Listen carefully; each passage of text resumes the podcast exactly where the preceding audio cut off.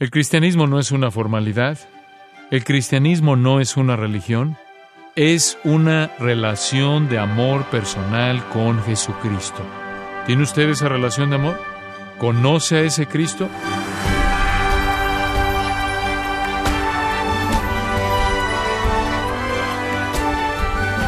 Bienvenido a esta especial y particular edición de Gracia a vosotros con el pastor John MacArthur. Y le digo especial porque el día 9 de febrero de 1969, el pastor John MacArthur subió al púlpito de Grace Community Church y predicó su primer mensaje como pastor maestro de esta iglesia.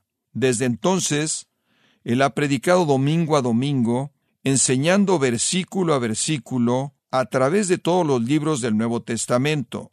Por ello quiero invitarle a que nos acompañe para escuchar el primer sermón que predicó el pastor John MacArthur, titulado Cómo jugar a la iglesia, aquí en gracia a vosotros. Quiero examinar Mateo 7, 21 al 23 y hablar de cómo jugar a la iglesia, o de cómo la iglesia falsa se incorpora dentro de la iglesia verdadera. No todo el que me dice Señor, Señor, entrará en el reino de los cielos, sino el que hace la voluntad de mi Padre que está en los cielos. Muchos me dirán en aquel día, Señor, Señor, ¿no profetizamos en tu nombre? ¿Y en tu nombre echamos fuera demonios? ¿Y en tu nombre hicimos muchos milagros? Y entonces les declararé, Nunca os conocí, apartaos de mí, hacedores de maldad. Mateo 13 nos dice que el periodo de la iglesia va a ser insólito. Al situar a Israel aparte por su incredulidad, Cristo comienza a establecer parábolas que describen la naturaleza única del periodo de la iglesia.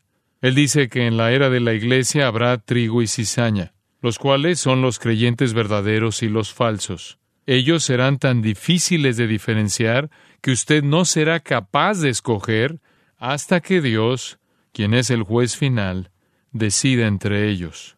Jesús plantea las diferentes dimensiones de la iglesia. La ilustración de la semilla de mostaza provee la idea de que la iglesia estallará en gran número, pero incluirá el real y el irreal. Esto es, creyentes verdaderos y creyentes falsos. La era de la iglesia será un tiempo verdaderamente insólito, y en realidad lo es ahora. Bajo el nombre de iglesia, hoy tenemos todo tipo de surtido. Cristo en el Apocalipsis le ordenó a Juan que escribiera la iglesia de Sardis y le dijo, Yo conozco tus obras, que tienes nombre de que vives y estás muerto. Apocalipsis 3.1. ¿Qué comentarios sobre muchas iglesias de hoy? Tienen un título, tienen un nombre, pero están muertas. ¿Y por qué están muertas? Están muertas fundamentalmente porque la gente dentro de ellas está muerta. Pablo lo dijo allá en Efesios 2, versículo 1, estabais muertos en vuestros delitos y pecados. Por lo tanto, personas muertas han de constituir iglesias muertas. Por otra parte, una iglesia viva, una iglesia que conoce a Jesucristo y proclama su Evangelio, siempre va a estar padeciendo ataques porque tal tipo de iglesia será la conciencia de la comunidad. Jesús lo dijo en Lucas 6:26, ay de vosotros cuando todos los hombres hablen bien de vosotros. La Iglesia siempre debe estar en polos opuestos a los del mundo. La luz y las tinieblas no tienen compañerismo entre sí. ¿Y qué concordia Cristo con Belial? Como nos dice 2 Corintios 6:15. No hay relación. Es muy importante que entendamos esto. Pablo lo explica en 2 Corintios 6:14 donde afirma que el amor de Cristo es un tema básico. La prioridad de la Iglesia es ser el recipiente a través del cual Dios está obrando una nueva creación, y esto de muertos espirituales.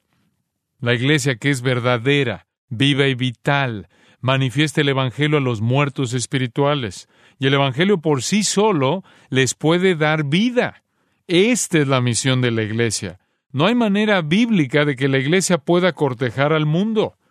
La iglesia debe ser la conciencia del mundo. La iglesia debe estar también definida en el cumplimiento de su rol, de manera que llegue a ser la antagonista del mundo. Para los que están fuera de Jesucristo, la banca de la iglesia ha de ser el asiento menos confortable en el mundo, porque presentamos un evangelio que separa. Porque cuando la iglesia arrulla al mundo, la iglesia muere. La iglesia en Sardis pensaba que estaba viva, pero realmente estaba cortejando al mundo, por tanto no estaba viva, sino muerta, como lo vimos en Apocalipsis 3.1. Proclamar con denuedo la verdad de Jesucristo y la verdad del hombre en su pecado es dividir. En Mateo 10, 34 al 36, Jesús dijo, No penséis que he venido para traer paz a la tierra. No he venido para traer paz, sino espada, porque he venido para poner en disensión al hombre contra su padre, a la hija contra su madre, y a la nuera contra su suegra, y los enemigos del hombre serán los de su casa. La Iglesia verdadera de Jesucristo entonces no es una institución religiosa que acoge a todo el mundo. Es el cuerpo de Cristo apartado para Dios en unión y matrimonio exclusivo con Cristo y redimidos por fe. Ninguna persona fuera de esa redención puede ser parte de ella. La demanda para la Iglesia y nuestra labor como pueblo es advertir a los que no han recibido a Cristo advertirles con amor, pero advertirles aún así, de que están en peligro del terror del Señor. Esta es nuestra tarea. Nuestro texto es una advertencia a los que piensan que están cómodamente atrincherados en la iglesia, pero en realidad no lo están. Esta no es una advertencia para los que están fuera de la iglesia. Es una advertencia para nosotros los que estamos involucrados en la iglesia, asegurarnos que somos auténticos. Pienso que es justo que al comenzar nuestro ministerio aquí nos detengamos y nos acerquemos a esta verdad con un sentido de sobriedad y seriedad para comprender nuestra condición como individuos ahora mismo ante los ojos de Dios. Observemos la escena en Mateo 7:22 y la frase en aquel día. Esta frase es importante porque es una referencia a un día particular que viene en el que Cristo va a juzgar. La idea de en aquel día está relacionada en la Biblia con el juicio, y esta es una ilustración de aquel día. Una referencia similar a el día aparece en 1 Corintios 3:13 con relación al tiempo del juicio de los creyentes. Aparece con frecuencia en varios pasajes de la Biblia con relación al juicio divino de los incrédulos. Por ejemplo, en Isaías 2.12 la vemos, en Joel 2.1, Malaquías 4.5, Primera de Tesalonicenses 5.2, Segunda de Pedro 3.10. En Mateo 7, 21 al 23, se nos traslada al juicio final. Estamos ante el gran trono blanco, viendo a algunos de los que están cara a cara con Cristo en aquel tiempo. Ellos le dicen, Señor, Señor, aquí estamos, nosotros somos aquellos, los que eran religiosos. Pedro le llamó este día el día del juicio y de la perdición de los hombres impíos en segunda de Pedro 3:7. La frase ahí, hombres impíos, podría parecer dura en vista del hecho de que éstas eran personas religiosas.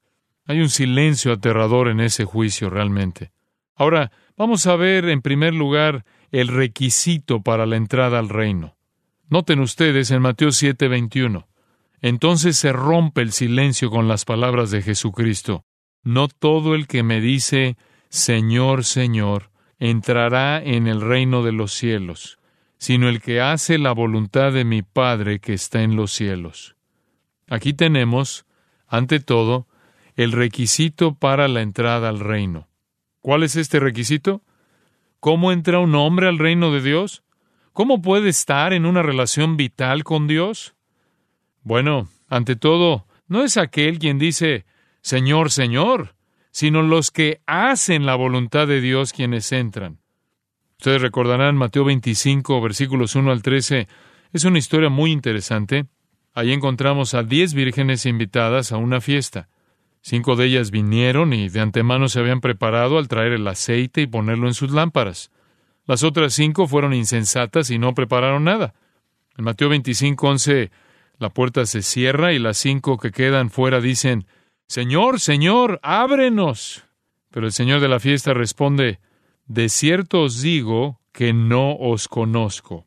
Observen en esa historia que a todas las vírgenes se les invitó a la fiesta. En un sentido simbólico, ellas habían oído el Evangelio, habían escuchado la proclamación de vengan a la fiesta. Esta es una ilustración del llamado de Dios al mundo. Ellas se prepararon en la medida que dispusieron sus lámparas. Ellas hasta vestían las ropas apropiadas. Incluso llegaron a la casa de la cita. Sin embargo, no consiguieron entrar. Su llanto es similar al de Mateo 7:21. Señor, Señor, ábrenos. Pero él afirma que no es para los que dicen Señor, Señor, sino para los que hacen la voluntad de Él. Qué solemne advertencia. Al final de esta parábola Cristo dice, Velad pues, porque no sabéis el día ni la hora, como lo expresa en Mateo 25, 13. Puede darse cuenta de que no son los que desean entrar en el reino de Dios quienes necesariamente entran, ni siquiera los que piden entrar quienes lo hacen. No es suficiente pedir, no es suficiente desear, solo ser obediente es suficiente. Y Dios ha establecido ciertas reglas para la entrada al reino. Deben obedecerse o no hay entrada. Puede que usted desee entrar a tal grado que viene a la iglesia y se involucra, pero no mucho. A menos que venga por medio de Jesucristo, no puede entrar. Todas sus actividades religiosas y todos sus rituales carecen de sentido. En Hechos 4:12 recordarán que Pedro dijo, y en ningún otro hay salvación, porque no hay otro nombre bajo el cielo dado a los hombres en que podamos ser salvos. No hay otro nombre aparte de Jesucristo es sólo a través de la fe personal en el Señor Jesucristo que usted, yo o cualquiera podrá entrar al reino de Dios. No podemos entrar por medio de nuestra emoción religiosa o de nuestros sentimientos santificados. Solo mediante la sangre preciosa de Jesucristo. La profesión de labios no es válida. Tiene que haber obediencia. Con esta expresión, Señor, Señor, llegamos a la conclusión de que estas personas se sorprenden, en realidad se impactan. ¿Quiere decir que ni siquiera vamos a entrar? Entonces recordemos lo que Jesucristo dice en Lucas 6:46. ¿Por qué me llamáis Señor, Señor, y no hacéis lo que yo digo? Dios ha establecido el requisito para la entrada al reino de los cielos. Esto no tiene nada que ver con un edificio, tiene que ver con Jesucristo. Veamos a continuación el llanto de los que se les niega la entrada al reino. Ahora veamos en el verso 22 el llanto de aquellos a quienes se les niega la entrada. Muchos me dirán en aquel día, Señor, Señor, ¿no profetizamos en tu nombre? ¿Y en tu nombre echamos fuera demonios y en tu nombre hicimos muchos milagros? El llanto de estas personas es un arrebato. Cuando Cristo en el juicio dice que no todo el que dice Señor, Señor es en ese momento de repente hay un arrebato, hay una súplica desde los corazones de aquellas personas, ellos lanzan un grito y dicen, pero nosotros hemos hecho todas estas cosas. Muchas personas están yendo al infierno frustradas eternamente porque pensaron que su desempeño religioso era suficiente para salvarlas. De hecho, millones de personas dependen de su moralidad, de sus buenas acciones, de su bautismo, de su condición de miembros de la iglesia, aun de sus sentimientos religiosos. Habrá muchos obreros de iglesias en el infierno, muchos pastores, y es triste decirlo, muchos maestros de los así llamadas escuelas religiosas. Estoy seguro de que muchos de ellos le dirán a Cristo, Cristo, somos nosotros, nosotros profetizamos en tu nombre. Pero Jesús les arrancará la piel de oveja y se pondrá al descubierto al lobo voraz. Eso es exactamente de lo que él está hablando en Mateo 7, 15 al 20, donde él revela a los falsos profetas, los que claman poseer una realidad que no tienen.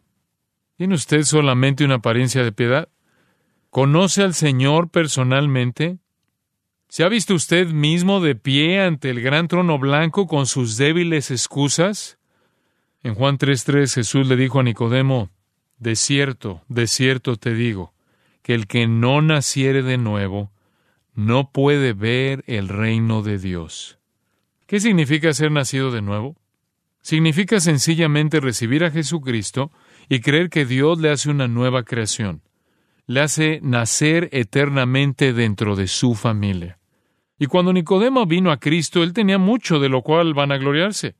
Él era un hombre religioso, él era el maestro en Israel. Usted pensará que con todos los escalones religiosos que él había alcanzado, Cristo le habría dicho, Nicodemo, qué gran tipo eres. Has llegado muy lejos. Has tenido una vida tremendamente fantástica. Has hecho cosas maravillosas. Todo lo que necesitas es subir un gran escalón más y estás dentro.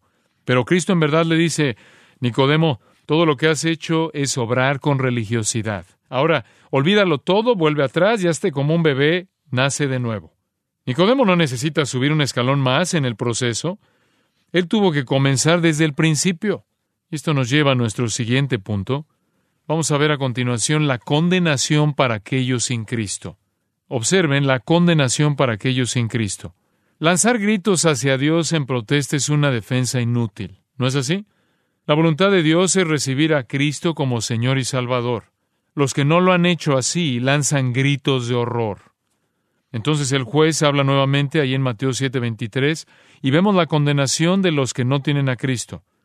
Y entonces les declararé, Nunca os conocí. Apartaos de mí, hacedores de maldad. Observen la palabra declarar. Es una palabra interesante. La palabra griega para declarar es homología. Significa proclamar abiertamente. Aquí Cristo proclama abiertamente que Él no los conoce. Esa misma palabra, de hecho, se usa en Mateo 10:32, donde Jesús dice, A cualquiera pues que me confiese delante de los hombres, yo también le confesaré delante de mi Padre que está en los cielos. Si gustosa y abiertamente usted no proclama a Cristo aquí en la tierra, entonces Él no le proclamará abiertamente usted en el cielo. En lugar de esto, Él dirá, nunca os conocí. Ahora llegamos a uno de los conceptos más importantes en toda la Biblia. Se representa con la palabra conocer. Alguna que otra vez me escucharán repitiendo este concepto porque es de importancia fundamental. ¿Qué significa para Dios conocer una persona y no conocer a otra? Sabemos que no significa que Él no es consciente de las personas. Sabemos que Él no está diciendo, no sé quién eres. Él sabe quién es cada uno. Él cuenta los cabellos de la cabeza de cada uno. Mateo 10, 29 y 30 nos dice que Él sabe cuando cae un gorrión. Él sabe todo lo que hay para saber. Entonces, ¿qué quiere decir Cristo cuando dice, nunca os conocí? En 2 de Timoteo 2.19 se nos da la clave. Ahí Pablo escribe, conoce el Señor a los que son suyos. ¿Qué significa esto? ¿Qué trata él de decir? La palabra conocer en las Escrituras implica una relación de amor única. En Amós 3.2 Dios dice, a vosotros, esto es, a ustedes Israel, solamente he conocido. Ahora, ¿es Israel la única nación de la cual Dios tiene conocimiento? No, Claro que no. Él conoce a cada nación. ¿Qué estaba diciendo? Él estaba diciendo, yo tengo una relación íntima con Israel. El Antiguo Testamento se refiere al concepto de un hombre y una mujer que se unen en una relación que produce un hijo como un hombre conociendo a su esposa. Por ejemplo, Génesis 4:17 dice, y conoció Caín a su mujer. Nosotros no suponemos que él conoció a su esposa en el simple sentido de solo conocerla. Es obvio, o él no se habría casado con ella en un principio si él no la había conocido de esa manera. Al contrario, es algo más que esto. El versículo continúa diciendo, la cual concibió y dio a luz a Enoch. En otras palabras, conocer se refiere a la mayor y excepcional relación de amor posible. Debemos recordar que la Biblia dice que José no había conocido a María y en Mateo 1, 18 y 25. Por esta razón se conmocionó tanto al saber que ella estaba encinta. José debía escoger entre dos opciones. O la apedreaba o se separaba de ella en consecuencia, ya que estaba embarazada y él nunca la había conocido. La palabra conocer en el terreno humano implica entonces una relación de amor única entre dos personas. En términos de la relación de Dios, la misma definición es correcta. Pablo ahí en Gálatas 4:9 dice que los creyentes somos conocidos por Dios. La belleza de nuestra intimidad con Dios es comparable con la de un hombre al conocer a su esposa. Esto es lo que vemos en las Escrituras. Dios se refiere a Israel como su esposa en Oseas capítulos 1 al 3, y la iglesia se presenta como la novia y Cristo como el novio en Efesios 5, 25 al 32, nosotros tenemos una relación de amor íntima con Dios. Esta se ilustra hermosamente en las palabras de Cristo en Juan 10, 14, cuando el Señor dijo, Yo soy el buen pastor, y conozco mis ovejas, y las mías me conocen. Mientras leo el pasaje, voy a sustituir la palabra conocer por amor. Yo soy el buen pastor, y amo mis ovejas, y las mías me aman, así como el Padre me ama y yo amo al Padre, y pongo mi vida por las ovejas, mis ovejas oyen mi voz y yo las amo y me siguen, y yo les doy vida eterna. Y no perecerán jamás, ni nadie las arrebatará de mi mano. Mi Padre que me las dio es mayor que todos, y nadie las puede arrebatar de la mano de mi Padre.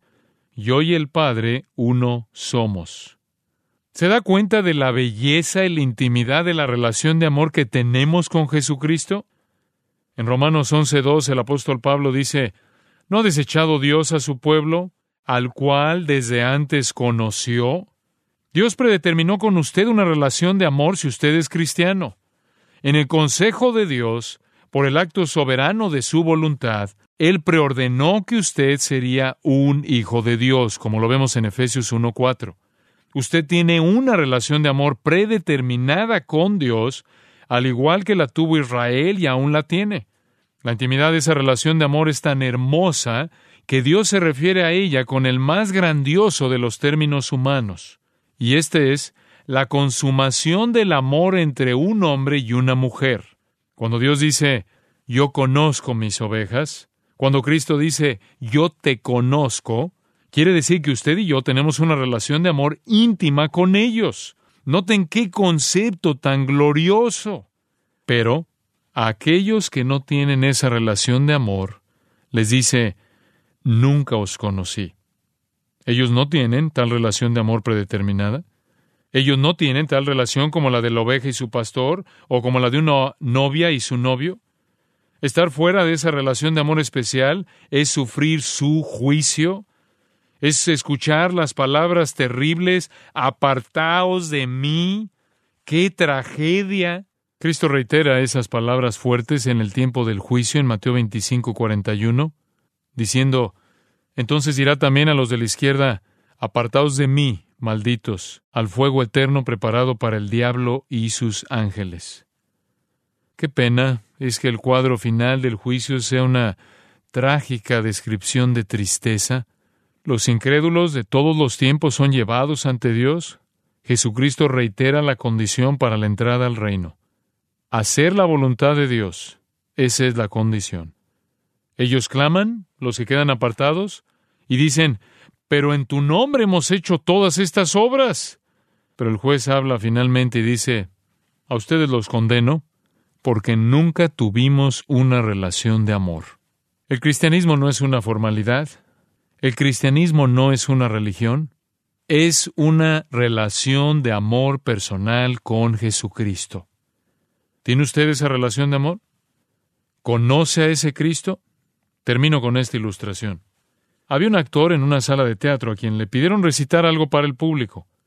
Se levantó y, siendo amable con su público, dijo, Recitaré lo que ustedes me pidan.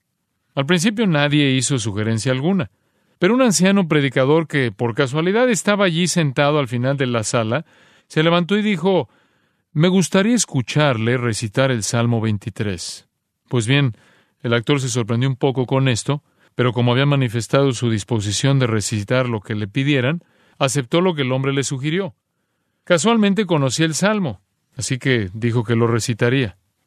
Repitió el Salmo 23 con perfecta elocuencia, fue una interpretación magistral. Su dicción fue estupenda. Cuando terminó, toda la audiencia estalló en una ovación espontánea. El actor, imaginando que se desquitaría con el anciano por sugerirle recitar algo de la Biblia, le dijo, Bueno, señor, ahora me gustaría oírlo usted recitarlo. El anciano no regateó el pedido, sino que por su amor a Cristo se levantó y repitió el Salmo 23. Su voz se quebró, se entrecortó y no fue muy hermosa. La interpretación tampoco fue muy buena. Cuando terminó no hubo aplausos, pero no quedó nadie que no llorara en la sala. El actor, percibiendo su propia emoción, se puso de pie y dijo, Señoras y señores, yo llegué a sus ojos y oídos, él llegó a sus corazones. Esta es la diferencia. Yo conozco el Salmo, él conoce al pastor del Salmo.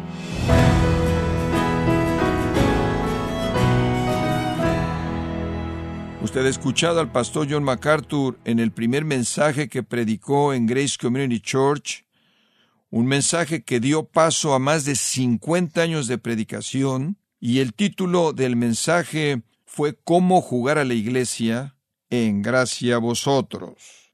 Estimado oyente, permítame compartirle esta carta que nos envió Abel del Puno, que es de Perú, y dice lo siguiente. Amados hermanos en Cristo del Ministerio Gracia a vosotros. Mi nombre es Abel, les escribo desde la ciudad de Puno, en Perú. El motivo de mi mensaje es para agradecerles en el Señor a todos quienes integran este precioso ministerio. Los escucho a través de la aplicación de Gracia a vosotros.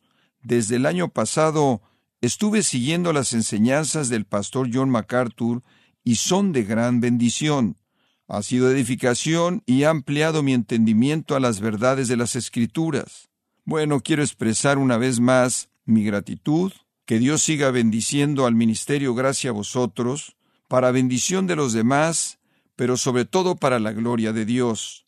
Saludos desde Perú, Abel. Gracias, Abel, por exaltar al Señor, por la bendición que es gracia a vosotros en su vida, y de la misma manera invitamos a los demás oyentes, a usted que nos escucha ahora, a que como lo hace Abel, también nos escriba a gracia a vosotros. Y recuerde, estimado oyente, que puede descargar gratuitamente todos los mensajes, así como las transcripciones en nuestra página gracia.org. Si tiene alguna pregunta o desea conocer más de nuestro ministerio, como son todos los libros del pastor John MacArthur en español, o los sermones en CD, que también usted puede adquirir, Escríbanos y por favor mencione la estación de radio por medio de la cual usted nos escucha en gracia a vosotros. Es importante conocer no solo el país y ciudad de donde usted nos escucha, sino también la radio. Para quienes contactan nuestro ministerio por primera vez, pueden solicitar una copia del mensaje de promoción sin costo alguno, un mensaje por oyente únicamente. Si usted vive en los Estados Unidos o Puerto Rico, escríbanos a Gracia Vosotros, P.O. Box 4000, Panorama City, California 91412. O puede escribirnos a través del siguiente correo electrónico radio arroba En nombre del pastor John MacArthur, de nuestra asistente administrativa Jessica Fonseca, así como del personal, queremos darle las gracias invitándole para que nos acompañe en la próxima edición y juntos continuar desatando la verdad de Dios un versículo a la vez, en gracia a vosotros.